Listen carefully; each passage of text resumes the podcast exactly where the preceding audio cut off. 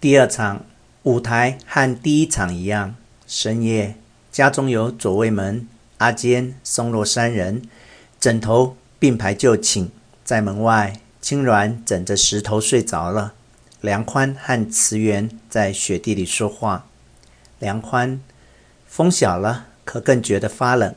慈源，脚尖像被切碎了一样。稍后，师傅已经休息了吗？梁宽。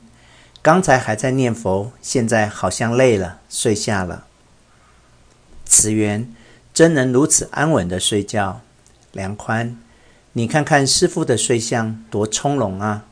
慈源，所谓活着的佛，说的就是师父这样的人吧？梁宽，我只能是一个修行僧，看到雪落在青鸾的脸上，于是用自己的衣服遮挡。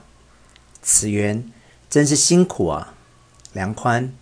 我年轻没关系，可师父和你应该都累坏了。不摸还好，用手摸青鸾的身体，这手脚真冷，都冻起来了。慈源，这家的媳妇靠着炉边睡得倒是暖和。梁宽，这家的男人太过分了，尽管说的是酒话。慈源，真是的。借给我们一个屋檐，难道不行吗？梁宽，我一直徒步修行，今天这种事还是头一回遇到。慈源，还打师傅？梁宽，我当时真要发火了，谁能管得住我？要不是师傅制止，我早跟他打起来了。慈源，你的火气还真大呀！稍后，真佩服师傅的忍耐力。我一直跟着他修行，翻山越岭，碰到了不知多少的苦难。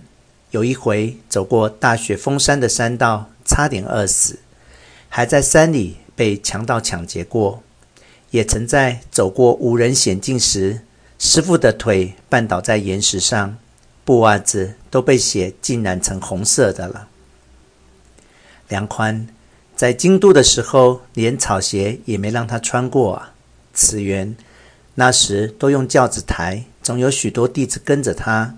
后来上面给治了罪，判他流放。那苦难真不是用语言能够表达的呀。梁宽，你从那个时候起就已经寸步不离地跟随了师父。慈源，我一直到死都要跟随师父。在京都时，他对我有过大恩。想起他的慈悲，不管多大的灾难，我都不会离开他。梁宽，你说的真对。稍后，我恨比瑞山和奈良的僧侣，对这样一位至尊圣人，为什么偏要歪曲事实，封杀他呢？我真不能忍受那时京都的骚乱啊！慈源，想起那时的事情，真叫人难过。优秀的弟子们。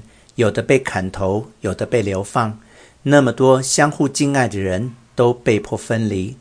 师父与法兰大师分别的景象，直到今日我都不能忘记。梁宽，这真令人叹息。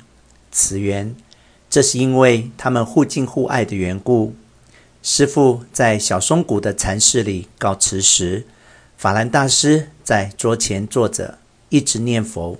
师父哭出声来。